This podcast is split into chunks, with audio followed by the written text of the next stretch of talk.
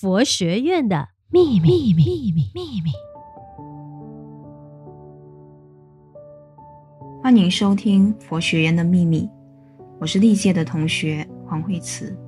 这一期我们就来聊为什么选择就读东禅佛教学院。我是一名大马注册药剂师，目前在攻读公共卫生硕士。来自一个佛化家庭，虽然没有上过儿童佛学班。但是时常参访各个寺院道场。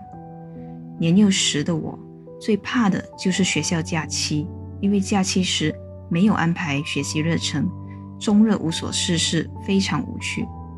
直到有一年，妈妈让我们姐弟三人去短期出家，那便是我正式学佛的起点，也为将来就读佛学院这件事开了一扇门。二零一零年考完了大马教育文凭 SPM。我无法开心起来，因为这一年我错过了所有短期出家的日期。所幸之前参观东禅寺新年时的花灯展，有拿到东禅寺的网站，上网一查就报名参与青少年寺院体验营。营队差不多结束时，济实的永固院长让我们看了佛光山开山的影片。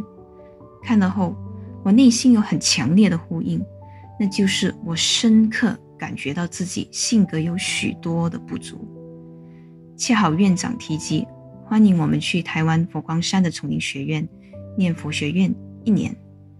当下我就很想飞到台湾，我对自己说，就给自己一年磨练心智。那我当下就去了台湾吗？倒没有，我在东禅寺服务了几个月，才凑足念佛学院的因缘。当义工期间。我哪儿都能去，唯独佛学院不太能进到去。毕竟那是学生修行的地方。当义工期间，我的内心很忐忑，因为我的父母对这件事的态度是反复不定的。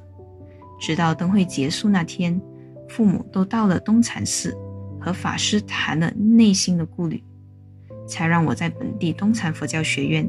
念一个学期才过去丛林学院或者佛光体系的大学。说到这里，其实我的目标是台湾丛林学院。如果原本不是佛光山的信徒或义工，马来西亚这里是鼓励先在本地念，适应了才去台湾。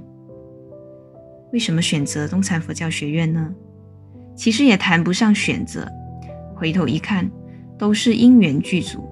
佛法让我的生命更丰富踏实，因此我想往这方面学习进步，甚至发展。就像鱼在水中才能自在的遨游，当年的我就是如此。也希望你给自己一个机会，在这里停下急忙的脚步，找回自己。如果你想要了解更多关于东禅佛教学院的详情，欢迎点击搜寻我们 Facebook 专业东禅佛教学院。YouTube 频道东禅佛教学院以及 Instagram 专业 FGSDZI，谢谢你们收听这一期的节目。这里是 For You For You，法音清流，Just For You，佛学院的秘密秘密秘密。